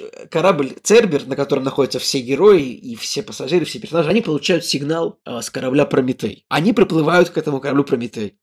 Они обнаруживают на корабле Прометей пустоту, как бы разруху, и одного мальчика маленького. То есть они обстреливают весь корабль э, и обнаруживают там одного мальчика. Э, и одновременно же, как бы, и, и как бы капитан такой показан как немножко нестабильный мужчина. Ну, Тут, тут тоже странно, как вот можно доверить как бы капитанство такому нестабильному человеку, потому что у него там несколько лет назад у него вся семья погибла в пожаре, и он так немножко супер эмоционально реагирует на все, он такой, что происходит? Этого не может быть! Ну, то есть ты такой думаешь, блин, это не капитан, это просто тупо, это тупо истеричка какая-то, ну ладно. И, э, и, и капитан получает сообщение от судоходной компании после того, как э, он находит корабль, он как бы получает сообщение от судоходной компании, э, с сообщением «потопите корабль». Ну, то есть, типа, потопить. И то есть тут э, появляется, получается какой-то какой невероятный заговор, в который капитан немножко не верит, и он принимает другое решение. Он принимает решение э, брать на буксир этот вот самый пропавший 4 месяца назад Прометей и вести его обратно в Европу. Ну, то есть, и, конечно, весь, э, э, все пассажиры, весь экипаж в шоке, что капитан такое решение принимает. Капитан такой, компания хочет что-то скрыть, мы должны разобраться в этом. Поэтому мы Э, мы прицепим его на буксир и повезем его обратно. И, конечно, все, все с этого в шоке, потому что, ну, разумеется, вот когда вот на таких, э, в таких кораблях почему-то всегда плывут люди, которые такие, все, мне нужно срочно порвать с Европы, я плыву в Америку. И все, конечно, в шоке с этого. Фу, ну, короче, но дальше, в, конце каждой серии там происходит что-то, что э, меняет, как бы, меняет э, не то что сюжет, а вот именно восприятие действительности вот, вот в этом сериале. А, ну, это как точно так же, как в сериале «Тьма». То есть, там, типа, в, в одной из серий, в конце одной из серий персонаж нажимает, достает какое-то устройство из кармана, нажимает на несколько кнопок, и один из двух кораблей пропадает куда-то. Ну, то есть, вот это прямо вот э, за пять серий, это прям фантастический, мистический сериал. Э, но он также указывает на то, что одна из героинь находится в психушке, поэтому, возможно, здесь что-то не, не так. Ну, то есть я сам, сам не досмотрел, поэтому я тоже пока могу строить теории. Да, и также мне не хочется рассказывать все, но а, тоже тут нужно обращать внимание на цифры, на геометрические фигуры, то есть там в каком номере находится каждый из пассажиров э, корабля, там номер 10-11, все такое, там потом как-то с прошлым пересекается, то, что там, вот он в психушке сидел в номере с таким же, с такой же цифрой. Ну и штука в том, что как бы реально я вот, вот я уверен, что вот он, вот я уверен, что у, у сериала будет интересный финал, как бы у меня осталось три серии, но каждую из серий как бы все, все немножко переворачивается с ног на голову. То есть но он и как бы события развиваются прям ну, динамичнее и быстрее, чем в тьме. Да, я говорил, что я не буду сравнивать, но нужно как-то сказать. То есть там на какой-нибудь четвертой серии уже происходит типа то ли бунт на корабле, какие-то, э, в общем, сверхъестественные фантастические события различные происходят. Поэтому мне не хочется, честно, мне не хочется спойлерить, ну просто потому что это как бы сериал, ну вот о нем бы лучше бы знать, как обычно, меньше, чем, чем можно. Вот, Николай, какие-то вопросы задай мне, может быть, потому что я как бы вот воодушевлен тем, что я его сегодня и завтра досмотрю, вот этот сезон. А, вот. Ну, Блин, на, а... у нас уже в чате кактусы написали, что история вроде как законченная. Да, я, я, я расстроился по этому поводу, потому что я тоже ждал трех сезонов, но я сейчас вижу, что на поиске правда написано, что у него один сезон, но ну ладно, обидно, конечно. Ну, это, не знаю, мне вообще не обидно. Я все, я, я перешел на формат э, синглов, потому что, потому что это невозможно. Ты все время вписываешься, блин, в эти, в эти сериалы, они все классные, э, потом ты просто не смотришь их, и все. И все, и все, и все, и все заканчивается. А, но, но, но, но, это, но это ты не смотришь, я-то смотрю все равно. Нет, это понятно, ты все смотришь. Ну, блин, это тоже разная история. Да, но я просто даже не знаю, что спросить. Мне, мне интересно, я его посмотрю в любом случае тоже. Это будет очередная штука, в которую я буду вписываться в надежде на, я не знаю, на что. На то, что... На то, что мы его досмотрим. Вот. Ну, ну вообще, как я вижу сейчас это самое, то есть э, создатели Э, говорят, что, ну, зависит, что они будут рады поставить продолжение, но это будет зависеть от, э, от зрителей, то есть, вот. Ну, да, видимо, видимо, финал какой-то такой, но Э, короче, блин, блин. Я просто жду, что это реально будет так же, как с тьмой, что вот надо будет там это, вот там какие-то таблицы составлять, чтобы понять, кто есть кто. Ой, а вот ты таблицу, наверное, составлял, блин, Николай вообще залез в интернет, а, посмотрел, кто есть кто в сериале «Тьма». А она, Николай, она не сразу появилась, она появилась не в первом сезоне. А ты не смотрел его с первого сезона? Да, так. Тьму? Да, ты его смотрел, когда уже два было. Добрый вечер, я смотрел его с самого начала. А, на первом сезоне еще не было таблиц, пока он был не такой популярный. Он же был вообще не популярный, когда он только вышел.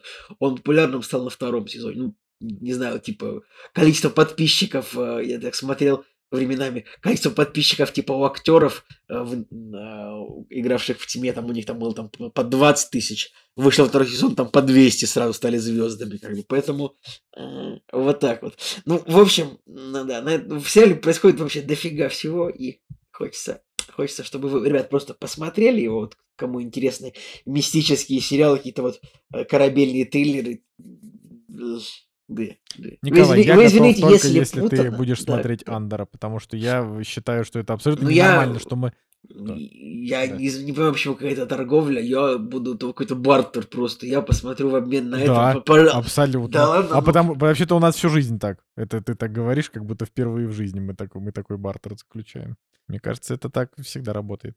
Не, просто я к тому, что ты то, что ты рассказал, это очень интересно. Мы обязательно его когда-нибудь посмотрим. Вот. Э. Ну, я думаю, что в следующем выпуске я, э, не знаю, в разделе «Как дела» я, наверное, скажу, э, скажем так, скажу финальный вердикт какой-то вот по сериалу, потому что, ну, за пять... Еще очень нравится, что там в, в конце всегда происходит какое-то такое судьбоносное событие и всегда под какую-то хорошую песню.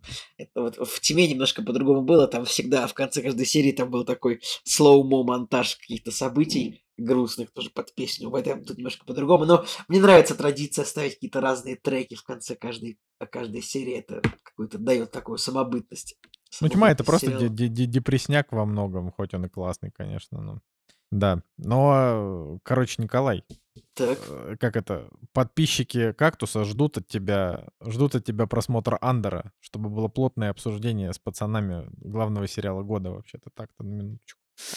Вот. Но, кстати, вот, вот, кстати, реально было бы интересно, потому что мы в конце же года, наверное, будем подводить э, итоги сериалов. Ну и понятно, что на первом месте будет женщина Халк Адвокат. Я считаю, это, это, без, без, особенно... это без вопросов, тут, конечно. Тут нет никаких э, Полутонов и как бы да. типа да. как Но... говорится, если вот... в этом году, если сериал Женщина Халк Адвокат, если это не первый сериал в этом году, то и не второй тоже. Такая фраза великая просто, ну вот она такая. О, блин, жалко Жека его не, не посмотрел. Блин, Жень, реально, Жека, женщина уп... Халка. Жека, Жека упускает просто. Да, Жека. Ты так говоришь, как будто ты не упускаешь. В смысле? Мы... Э, ну, я Николая Цигулиева. Николай посмотрел «Женщина Халка». Мы смотрели, мы его обсуждали, типа, ну, ты а, да, да, серьезно?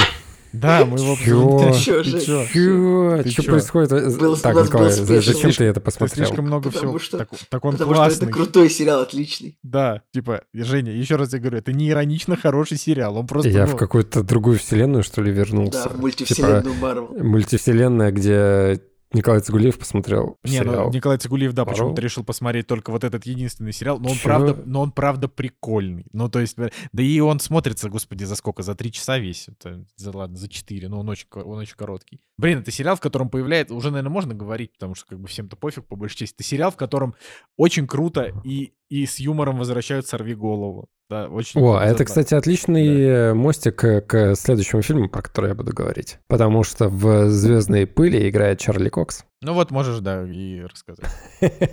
Да. Короче, когда летели обратно, уже в Москву. Долго думали, что посмотреть, что у меня было скачано на моем жестком диске. И реально был какой-то мучительный выбор. И то не хотелось, и то, и все, и 50 не хотелось, не хотелось, не хотелось. И такие, ну, звездную пыль. Потому что название, оно как бы намекало на то, что это будет какая-то сказочка, да, какое-то приключение. И я вообще не знал, что это. И, честно, даже трейлер никогда не смотрел. Ну, то есть, когда-нибудь, э, конечно, мелькало перед глазами это название. Но вот, э, не смотря трейлер, трейлер. И только судя по названию, я думал, что это ну, какие-нибудь хроники Нарнии, плюс-минус, да, или что-нибудь в этом э, духе. И мы начинаем смотреть «Звездную пыль». Напомню, это фильм 2007 года, который снял Мэтью Вон, и это его второй режиссерский фильм был в карьере. Первый, кстати, по-моему, был фильм э, с Дэниелом Крейгом. Короче, неплохое начало у Мэтью Вона. Но если и еще дальше забегать, то, смотрите, мы когда летели туда, смотрели «Карты, деньги, два ствола», там Мэтью Вон был продюсером и играл какую-то третьестепенную роль, если мне память не изменяет, то здесь, соответственно, Мэтью Вон режиссер, и здесь у него было два актера из «Карты, деньги, два ствола». Класс. Все переплетено. Все переплетено, да. Этот мир веретено или как там. Да. Я когда даже начал его смотреть, я, честно говоря, даже не знал, что это Мэтью Вон режиссер. То есть вообще такой чистый лист для меня был, что я такой, ну давайте, удивите меня. И фильм, на самом деле, для поклонников Нила Геймана, все таки о, да-да-да, это же там из его репертуара, все и так далее. Но вот я, опять же, повторюсь, я начал смотреть, не знаю, что это за история, и был приятно удивлен. Потому что, во-первых, начиналось все как-то так э, в духе какого-нибудь Гарри Поттера, может быть, каких-нибудь братьев Грим сказок. В принципе, вот первые 5-10 минут я такой, так, ну, в принципе, вроде как бы интересно, но еще не так, чтобы завлекательно. Но где-то на 20-й минуте все, фильм меня просто купил, и я такой, ну, я хочу дальше вообще развития персонажей и этого какого-то постироничного юмора, которым фильм э, пропитан. Про что фильм? Фильм про то, что существует некоторое сказочное место, как в Гарри Поттере, которое, да, некоторое, которое отделено стеной от э, нормального мира людей, скажем так. В какой-то момент э, парень молодой такой, значит, в каком звании? Младший лейтенант, ну типа. Да, он говорит, я хочу добиться красоточки. А красоточка, она такая вот типичная барышня, ну, которая такая любит... красивая. Красивая, но которая любит iPhone и все то, что подороже, вот. У нее ухажер есть, которого играет Генри Кайл молодой. Я такой, о, здравствуйте, Генри Кавилл, вас очень приятно видеть э, в этом фильме внезапно. Вот. И, короче, вот этот э, ухажер, который не альфа-самец, он говорит, ну давай-ка я достам тебе падающую звезду с неба. Он такая, ну если достанешь, буду твои. Ну, то есть такая классическая завязка для сказки какой-нибудь. И он отправляется в путешествие за этой звездой. А звезда — это, конечно же, воплощение на Земле женщины, которая вот упала с неба. Упала с неба, потому что там есть еще завязка. Тот, кто будет править править королевством, он должен будет принести рубин, который будет на груди у этой звезды. Короче, там вообще такая супер завязка. И вот начинается роуд-муви, приключения, где разные персонажи с разными э, мотивациями, они гонятся вот за этой звездой и всем, что э, к ней причитается. Это вот завязка. А все остальное, то, что там наполнено, блин, я вообще угорел, ребята. Это какой-то реально сплав и «Пиратов Карибского моря», и «Гарри Поттера», и еще каких-то вообще кучи крутых э, фильмов, которые я видел, но вот которые вот мне нравятся из детства, про приключения, которые наполнены всеми этими персонажами. И плюс еще здесь э, от Гая Ричи тоже присутствуют какие-то моменты. Ну, то есть я бы даже, наверное, сказал такой,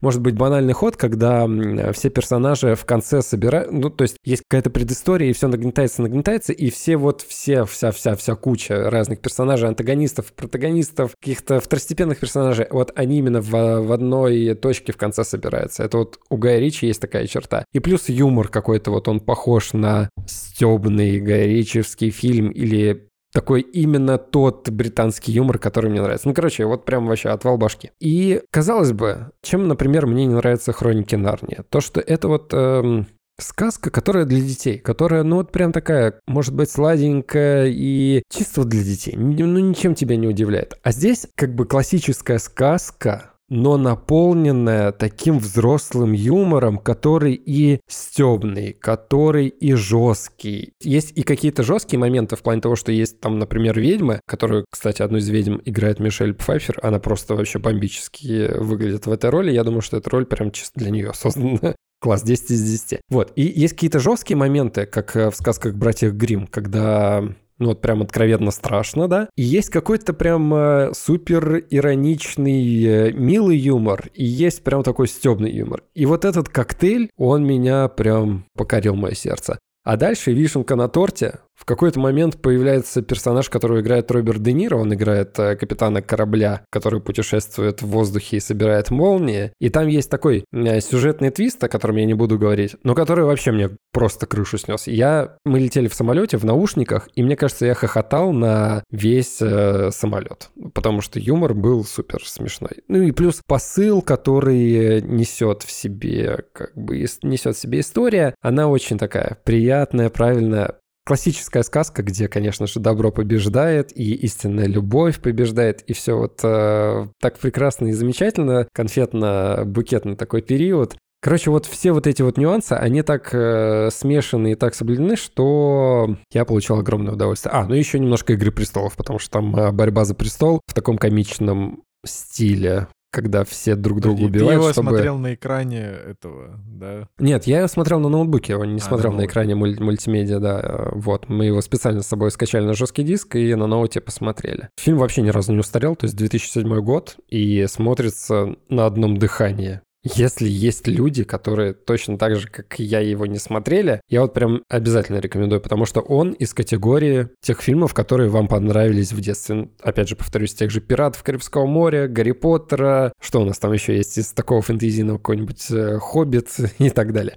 Короче, класс. Прям супер круто. Я считаю, что это реально лучший фильм Матиона. Не знаю, что лучше он мог снять вообще в своей жизни. Прекрасное приключение с прекрасными актерами. Э, по актерам тоже, да, я еще раз могу пробежаться. Чарли Кокс, который «Сорви голова». Я, честно говоря, «Сорви голову»-то не особо смотрел, но здесь он круто играет. Потом Клэр Дейнс, она играла э, в «Терминаторе 3». Блин, ну она, Клэр Дейнс, она э, в сериале «Родина» вообще главную роль Да, играла. сериал «Родина», да, но я с ней смотрел «Терминатор 3», где она вот э, женой играла главного персонажа.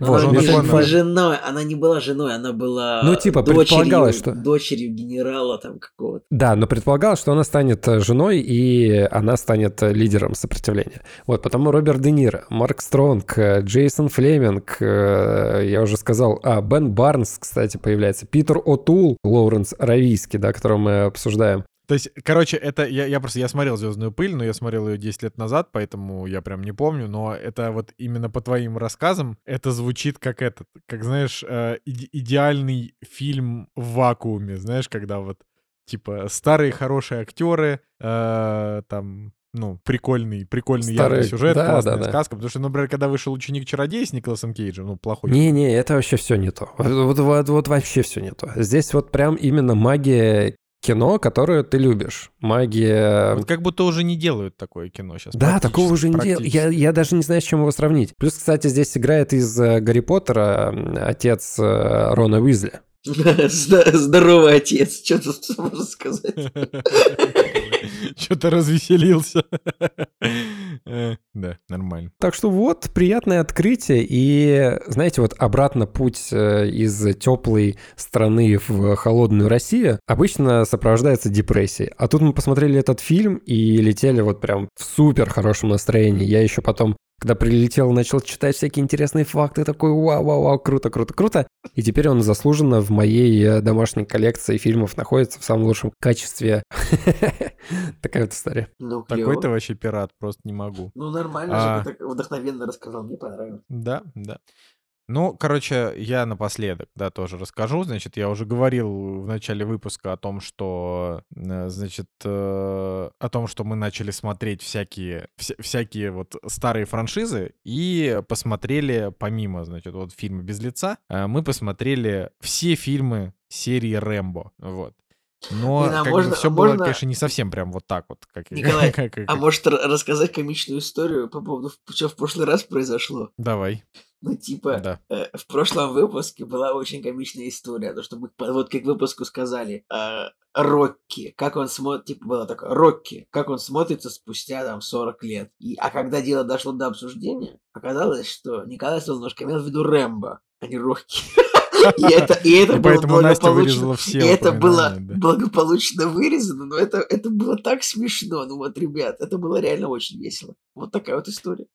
Да, да, ну то есть я просто, просто перепутал. ну на самом деле, конечно, мы могли бы поговорить и про то, как Рокки смотрится спустя 40 лет. Прекрасно смотрится. Рокки очень хорошее кино. Вообще просто вот... прик- Но только первая часть. а, Нет, я люблю и вторую, и третью тоже. Но я дальше не смотрел, дальше три. А, еще мне нравится первый Крид. Я, я говорю, я фанбой Рокки. Я смотрел, получается, первые три части и Крида. И я считаю, что, типа, он вот как был хорош, так и дальше был хорош. Но, конечно, первая часть самая великая. Тут вопросов никаких нет. Но вот если, например, делать сравнение именно с Рэмбо, то есть как бы все, все с Рэмбо, а, значит, а, все знают, э, я просто удивился, что Цугулиев не, не- как бы не прикопался к Рэмбо, хотя мог бы. Я бы точно бы прикопался. А, так вот, значит, когда все говорят про там Сильвестра Сталлоне, все в первую очередь вспоминают вот там типа культовые франшизы Рокки и Рэмбо, да, как бы две. Вот. И, конечно, если мы говорим вообще в целом вот про величие этих франшиз, то нельзя это даже сравнивать. Э, э, Рэмбо, ну вот он проигрывает, к сожалению. Или к счастью, я не знаю. Потому что вот Рокки это, это, это действительно, а, ну, это действительно больше, чем спортивная драма, да, это вообще, это вот, это вот о многом франшиза, она такая. Слушай, да, даже не с точки зрения истории, э, э, которая в фильме, а именно истории самого Сильвестра Сталлоне, который сам написал сценарий, сам там отбивал э, пороги, говорил, я буду, сам буду играть. Короче, он прям реально там убеждал народ, чтобы иметь шефство над э, этим фильмом. И это круто. Ну, то Ну есть, да. прям такая реально золотая голливудская история. Вот он написал сценарий, что-то там за одну ночь у себя выкурив тысячу сигарет, если мне, если мне память не, не изменяет, и получил Оскара. И плюс фильм казался сам крутой. А Рокки, Да. да, Рокки, у него первая клевая часть, э, ну, потому что она по литературному источнику, на самом деле, и более-менее достойная передана, да, а все, что дальше было, ну, это Не, ну так дальше совсем. там его отношения с Аполло Кридом, потом смерть Аполло Блин, Крида. ребят, четвертая месть часть, э, битва с э, Иваном Драго. Вы чё, это же классика. Ну да, да, там как бы... Там, ну я, я четвертую не смотрел, я до Ивана Драга не дошел. Николай, что- ну... Не, я имел в виду, что продолжение именно этого Рэмбо дальше отстойное. А, нет, ну подожди, про Рэмбо Стоп. я еще... Да, да, да. Ну, путаем. почему? Почему? зачем? Мог Сталлоне назвать фильм не Рэмбо, там, я не знаю, а Джембо какой-нибудь, чтобы ну, не было такой путаницы постоянной. Ну, даже у матерых профессионалов кинобизнеса, На коими самом деле фильм не являемся мы. называется Рэмбо. Он не Называется «Первая кровь», да, называется он «Первая В кровь». Русском пла- прокате он называется. Ну, понятное дело. Блин. Да. Вот, а у Рокки, у Рокки, я посмотрел первую часть, блин, и он- она мне настолько понравилась, что я побоялся То есть ты все это время говорил, ты, ты вот когда я сказал про Рокки, и ты сказал только первая часть, ты имел в виду Рэмбо, а не Рокки, получается? Нет, сейчас? я имел в виду Рокки. То есть я говорил Иван Так Драго, если- а Жек- Жека такой, да-да, но в Афганистане там было типа круче. А, Типа, Да, но шестая часть в Мексике уже типа не очень. Но а, в свое время я посмотрел Рокки Бальбоа, который в 2006 году выходил, и вот тот фильм мне понравился. Так вот, видишь, так, а эта часть уже какая-то пятая, по-моему. по- Нет, не пятая, шестая. Рокки Бальбоа шестая. Да, шестая Крид часть, да. седьмая, Крид 2 восьмая, Крид 3, который выйдет в следующем году девятая. Вот. Да. Блин, интересно, Мощь. а у Крида будет типа, ну, э, ну то есть, вот Крид, получается, он же кто, он же, типа, Рокки его тренер, правильно? Ну, типа, Да, да, да. Да, но его не а будет будет ли уже, ну части. то есть, будет ли какой-то, вот типа через 15 лет, когда Майкл Б. Джордан, типа, повзрослеет, будет ли он тренером после, ну, и там будет наследие, э, наследие Крида, типа того. Майкл Б. Джордан еще пока молодой, это нужно лет через 30, ему Ну, еще пока только 30. 35. Ну да. Короче, а, значит, возвращаемся таки к Рокки. К Рокки, блин, а, господи, нет, к Рэмбо мы возвращаемся к Рэмбо. С Рэмбо, Вашу мать, с Рэмбо, вашу мать. Крокки. Да, в общем, в общем, да, про- забыли про Рокки, про, вот мы забыли про фильмы. Николай, про- давай так, про- говори как раз- просто, говори просто первая кровь. Ну, типа, все, нет, нет, нет Рэмбо. Не, я все равно слишком много скажу слова Рэмбо, поэтому тут никак. Короче, значит, мы смотрели Рэмбо 4 и Рэмбо 5 до этого всего. Рэмбо 4 — это фильм на 80 минут, в котором к нему говорят, э, нужно съездить в, Ла- в Лаос. куда-то Бирму. Там, в Бирму. Он такой, Бирма, В Бирме война. В война. Да, значит, потом он берет авт- этот автомат и э, пулями просто ломает людям кости, вот последние 10 А он не там ли сразу тусил? Нет, в четвертой части? С кем тусил? Ну, в смысле, не в той ли стране он уже сразу тусил? Не-не-не, нет, он ехал, они плыли. Не, не, не, сто, сто пудов. А, И к нему пришли журналисты, сказали, нам нужно туда проплыть. Он такой, они такие, ну надо, он такой, ну вот. Значит, Рэмбо там, да, а, попердел, покряхтел, и, видимо, согласился. Да-да-да-да. Вот. А, собственно, ну, это, это очень хорошее кино. Мне очень нравится «Рэмбо 4», просто потому что это тупо, это просто бодрое месилово вообще, вот прям вот удовольствие такое от него получаешь, прям такое вот удалое. А Вот. И мы смотрели пятую часть в кино все вместе с вами, которая, ну, как бы, ну, ну, нельзя прям сказать, что это прям совсем говнище говна. Но это, по-моему... Николай, ну это, бол- потому- это, так- это отдельный жанр, это же болгарский боевик, насколько я помню. Ну, то есть, это... Это, ну, это, ну, это, не хочу дизреспекта, вдруг я окажусь в Болгарии в, ближайшей, в ближайшем месте, я не знаю, ну, она тут не- неподалеку, А, но не хочется никакого дизреспекта, но болгарский боевик это отдельный жанр, мне кажется. Я думаю, Жека, мне кажется, Жека должен был смотреть много болгарских боевиков. Ну, типа, это фильм, который получил две золотые малины, э, но его сняли не только в Болгарии, там США, Гонконг, Франция, Болгария, Испания, Швеция. В общем, короче, всем миром собирали на то, чтобы снять финал Рэмбо, и он как бы, и он плохой просто потому, что он, ну, он просто слабый везде. Ну, то есть вот куда ни, куда ни ткни, он везде слабый. э, начиная от того, что он зачем-то пол полфильма спасает девочку, и как бы сюжет ведет к тому, что он ее спасет, но она умирает. Просто непонятно, как умирает. Это прям так, это было, а, это было очень обидно вот. и в нарушение всех голливудских канонов. Да, типа. да, да, то есть как, бы, как будто ни к чему. Вот, при этом именно с точки зрения Рэмбо и его истории, это не то чтобы нарушение канона, но это просто странно. Значит, э, как бы вот она умерла, и он такой, вот это для него катализатор, он пошел мстить, и, значит, всех убил, а потом к нему приехали на его территорию, и он еще раз всех убил. И как бы вот ради там двух сцен, где он там всех просто очень так э, сильно рубит, ну, фильм смотреть не обязательно, можно эти сцены на ютубе найти. Вот, но, значит, как-то вот первые, ну, оригинальная трилогия, которая выходила с 82 по 88 год, она как-то мимо меня, значит, проходило все это время, и мы в какой-то один из вечеров такие, давайте запустим, типа, Рэмбо, первая кровь. И вот я должен вам сказать, вот на полном серьезе, я вообще не ожидал, что это будет за фильм. То есть вот я думал, что «Рэмбо. Первая кровь» — это фильм про то, как чувак во Вьетнаме воюет. Ну, типа, там, убивает всех, летает на вертолете. Но, как оказалось, это вторая часть.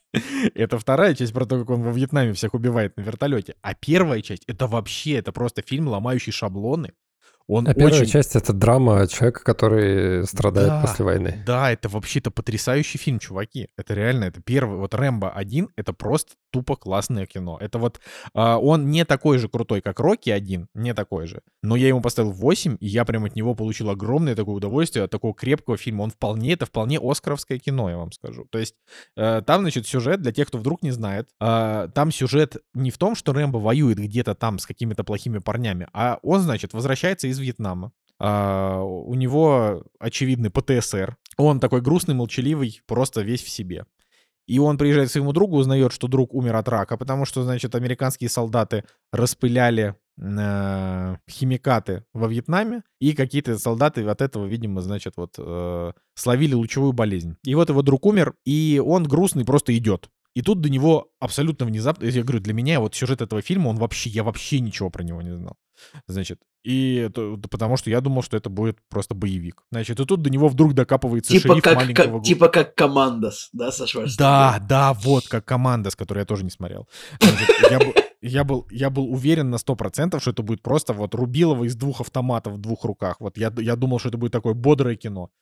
Вот. А, значит, тут до него докапывается шериф, маленького города, через который он просто грустно идет пешком. Докапывается, арестовывает его, значит, отводит в полицейский участок, и там значит, все, вся эта тусовка копов вдруг, ну, начинает над ним измываться. Ну, просто потому что то ли им скучно, типа, то ли похоже на сюжет, на сюжет игры «Месть боксера».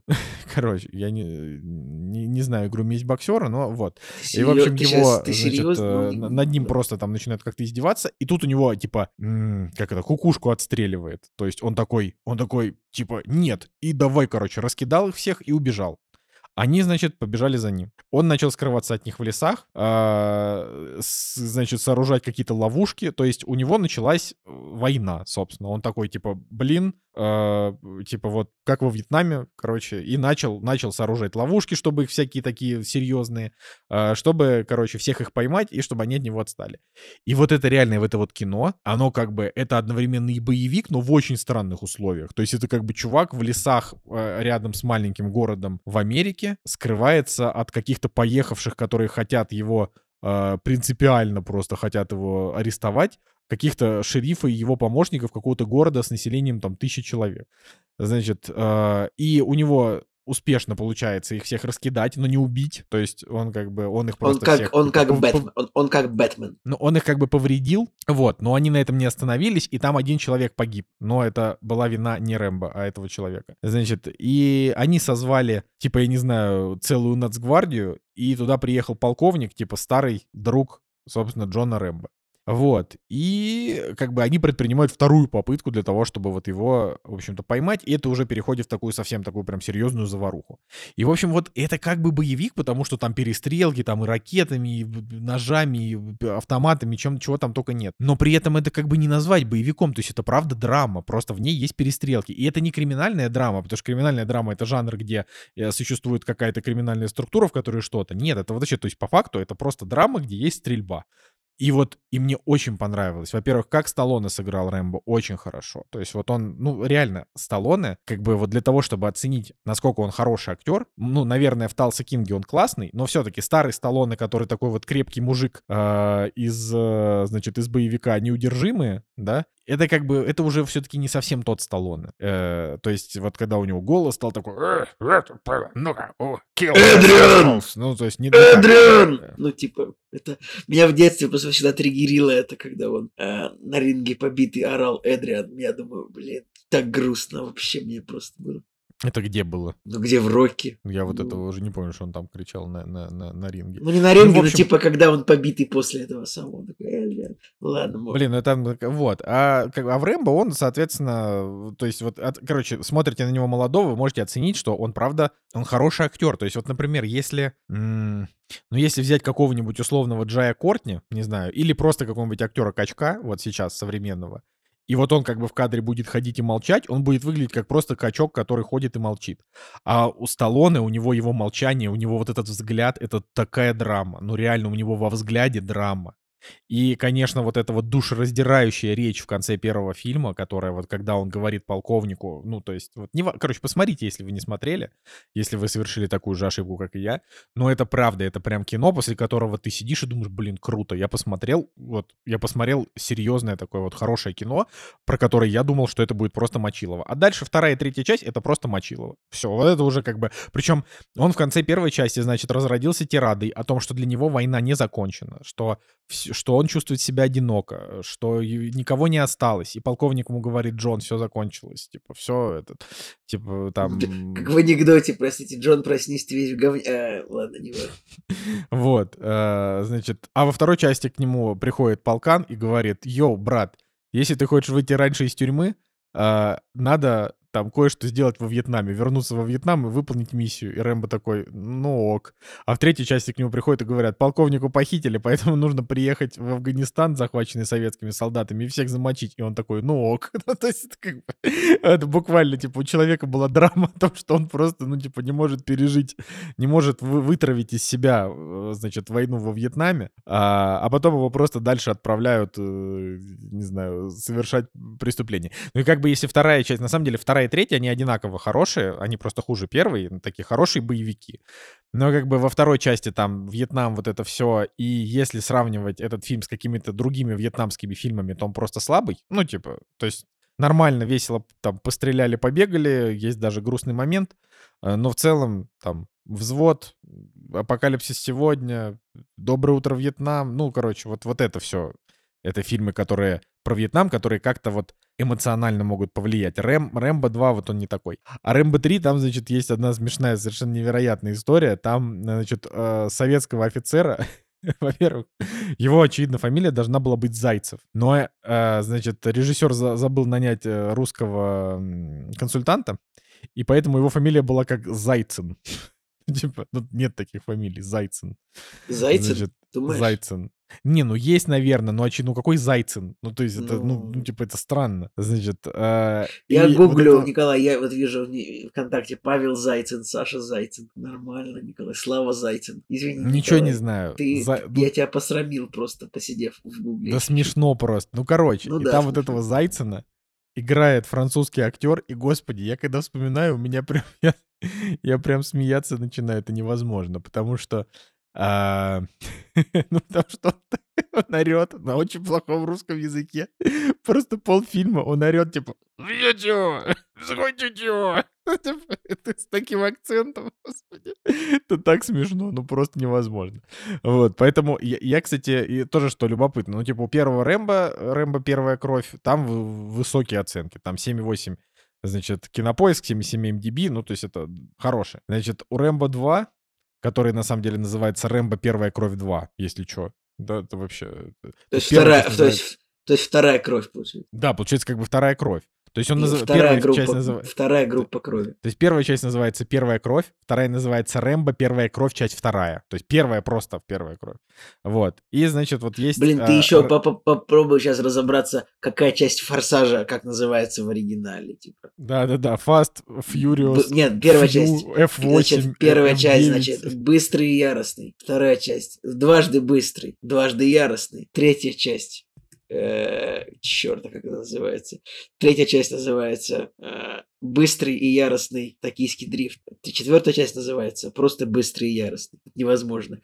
Пятая часть называется быстрая пятерка. Шестая часть называется яростная шестерка. Типа Fast Five Furious Six. Седьмая часть называется Быстрый и яростный 7. Восьмая часть называется Судьба яростного. Девятая часть называется Ф9. Все, ладно. Подожди, еще раз. Как быстрый яростный 7 я увидел, а как наз- реально судьба яростных она называется? Fate of the Furious. э, Ну, типа Fate, типа F8, ну, Fate, типа Fate, типа судьба. Николай, это Я понял. тонко. Господь, это, это очень, Ты это не очень знал, смешно. Ты не я нет, я, знал. з- нет, я знал, что они там все Fast Five, Furious Six, Там да, еще я сам- просто... самое еще смешное, что типа э, первая часть называется The Fast and the Furious, а пятая, подожди, а четвертая часть называется Fast and Furious, типа без ЗЗ. Ну то есть Слушай, ну, это- мне, мне я- я кажется, не на самом знаю. деле, мне кажется, что это какой-то определенный прекол, честно говоря. это Ну, именно, есть вы- это, это троллинг какой-то. Да, ну то есть, но в, этом в этом что-то есть даже. Ну то есть это Жека, это наверное, в шоке, куда мы сейчас заехали, в какую тему. Да, ты не читаешь просто чатик Телеграма.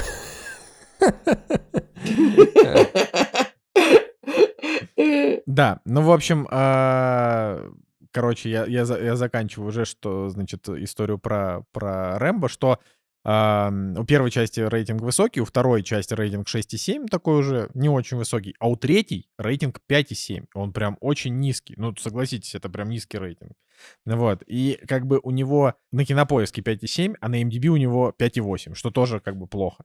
Вот, я проанализировав и посмотрев Рэмбо 3, который мне показался ничем не хуже, чем вторая часть, я понял, что, скорее всего, американцы поставили ему низкие оценки, потому что там романтизируются э, талибы, или кто там они, я даже не знаю. Ну, то есть, Талибы А. признаны запрещенной террористической, возможно, организацией в России. ну, те- та- талибы из э, Рэмбо 3 вряд ли. Вот. Ну Но, нет, это те значит, самые талибы, которые запрещены в России. Если там вообще, если там вообще талибы, там как-то ну, непонятно.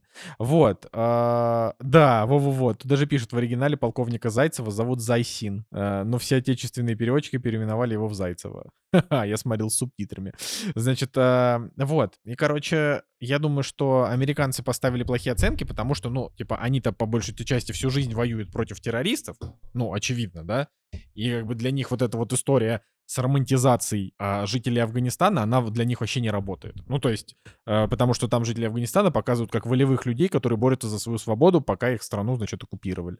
А вот, э, ну, русские поставили плохие оценки наверняка за клюкву, типа за то, что вот советские солдаты и так далее. Но я так скажу, что там кроме полковника Зайцина, который такой, «Э, сука, э, словить его, э», вот кроме вот этого, там никакой клюквы особенно нет. То есть там враги Рэмбо, э, это просто, просто чуваки, рассредоточенные по карте, которых он там валит один за другим. То есть там нет, нет какого-то такого.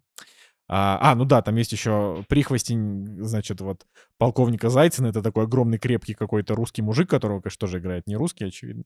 Вот, э, такой, знаете, между босс. Так что вот такая вот история. Я, я тут хочу просто сказать, что я, получается, смотрел все Рэмбо фильмы. Я могу закрыть для себя эту главу, наконец-то. Вот, и однозначно, что надо смотреть вот первую часть и четвертую часть. Вторую и третью можно, потому что они неплохие, но не обязательно, а пятую точно надо дропать. Вот так вот. Анализ, анализ Рэмбо. Посмотреть все хорошо. части Рэмбо и Рокки, это как послушать все выпуски подкаста «Кактус». Да, только короче на несколько лет. Лет. Да, вот. Ладно, я думаю, что мы сегодняшний наш подкаст заканчиваем. А, вот. Да что там, можно, можно, можно еще обсудить форсаж. Почему? Ладно, все, Да, хватит. да. А, бы- бы- был рад, э, так сказать, э, возвращению полного состава, так что на следующей неделе, пацаны, я уезжаю в отпуск. Э, Да, если бы. Вот. С вами был Николай Солнышко. Николай Цугулиев. И Евгений Москвин. Всем пока, до следующей недели, ставьте лайки.